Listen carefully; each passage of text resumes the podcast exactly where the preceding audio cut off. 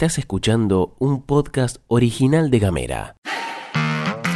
Hoy es jueves 28 de septiembre y tenemos una agenda súper variadita para compartir con vos. Bienvenido, bienvenida a la pastilla de Gamera. En casa, En Ushuaia. en camino, En Tolwyn. en tu celu, En Río Grande. en 7 En minutos. toda la Argentina. Estas son las noticias para arrancar la jornada.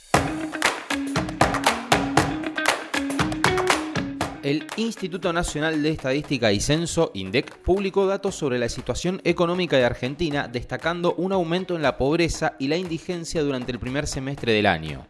El índice de pobreza alcanzó el 40,1% de la población al finalizar el primer semestre de 2023, en comparación con el 39,2% registrado en el segundo semestre del año pasado. Por otra parte, el índice de indigencia, que mide la cantidad de personas con ingresos insuficientes para cubrir las necesidades básicas de alimento, aumentó al 9,3% en el primer semestre de 2023 en comparación con el 8,1% del semestre del año anterior. Con una población estimada de 46 millones de personas, estos datos implican que aproximadamente 18,4 millones de argentinos y argentinas se encuentran en situación de pobreza, de los cuales 4,2 millones son considerados indigentes. La situación varía por regiones. Algunas de ellas experimentaron un aumento en la pobreza mientras que otras tuvieron una reducción. Sin embargo, la indigencia aumentó en todas las regiones del país. Para la región patagónica, la pobreza fue del 33,2% y la indigencia de 5,5%. Siempre hablando del primer semestre de 2023. Y estos números reflejan un aumento en comparación con el periodo julio-diciembre 2022. En los conglomerados urbanos, Ushuaia-Río Grande tiene 3,1% de indigencia y es el segundo más bajo después de la ciudad de Buenos Aires. La empresa Leo Labs notificó al gobierno de Tierra del Fuego que inició el proceso de desarme del radar instalado en Tolwyn. Esto se produce en medio de la controversia sobre la autorización para la instalación y la posterior cancelación. Leo Labs informó al gobierno provincial que esta acción se lleva a cabo para disipar cualquier preocupación en la comunidad y prevenir daños a las instalaciones por parte de terceros. Recordamos que hace unos días se prendió fuego, prendieron fuego un inmueble cercano al radar. Una vez que se complete el retiro de la electrónica del radar, la empresa solicitará a la DPE el corte total del suministro de energía en el lugar. Leo Labs también planea modificar su estructura societaria como parte de este proceso. Y además la empresa dijo que va a solicitar al Ministerio de Ambiente y Producción de Tierra del Fuego la suspensión de los plazos de procesamiento hasta que se resuelva definitivamente la cuestión de la cancelación. Quien habló fue el canciller Santiago Cafiero, que dijo que no contaban con la autorización necesaria, la empresa Leo Labs, de las autoridades competentes a nivel nacional y que la provincia se excedió.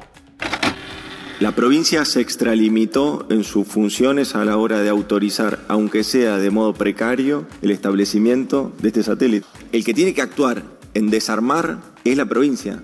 Ellos son los que tienen la facultad para actuar porque ellos son los que le dieron las autorizaciones para actuar. También se saltaron los pasos procesales porque debió haber pasado eso, insisto, por el Ministerio de Defensa y por la Cancillería y no sucedió. Y la senadora Durán me hacía referencia a si la Cancillería está de acuerdo con lo expresado por el Ministerio de Defensa. Sí, absolutamente. Por eso es que hemos acompañado todo este procedimiento.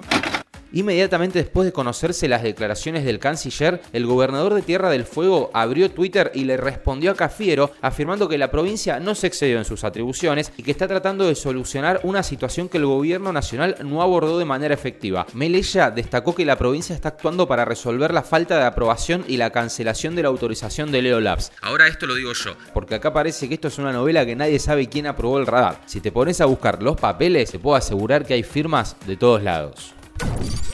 Y después de la polémica separata en la que el ministro de Economía hace referencia a la necesidad de ajustar una serie de puntos del PBI en el presupuesto, donde se encuentra el régimen fueguino, Massa estuvo en el programa de Alejandro Fantino y se refirió a nuestro subrégimen industrial. Allí se refirió al régimen de Manaos y la necesidad de establecer soberanía en este sector del país, en Tierra del Fuego. Massa dijo que geopolíticamente nuestra provincia necesita el régimen de promoción industrial porque en textuales palabras, con Tierra del Fuego definimos cuánto del continente antártico ocupamos, porque es tu continente proyectado sobre la Antártida.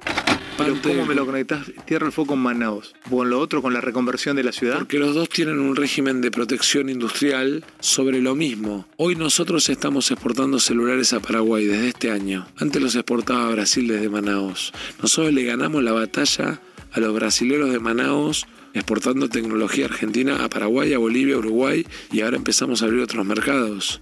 Además, Massa calificó de estupidez minimizar el reclamo de Malvinas, ya que también en las plataformas submarinas hay riqueza que el mundo necesita. Gran expectativa de partidazo se vive hoy porque Boca recibirá a Palmeiras por la ida de las semifinales de la Copa Libertadores. El partido se jugará en la bombonera a las 21.30 con el arbitraje del colombiano Wilmar Roldán.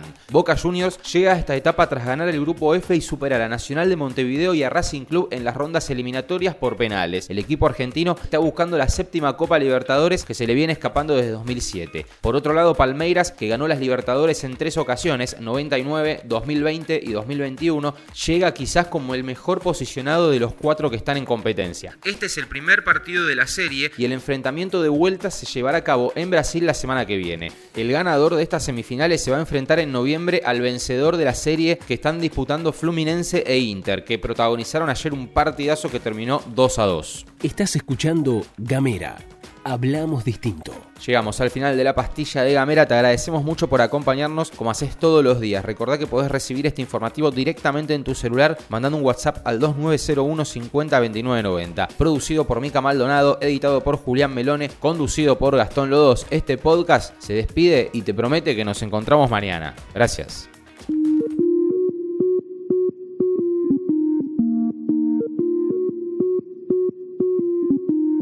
Estás escuchando un podcast original de Gamera.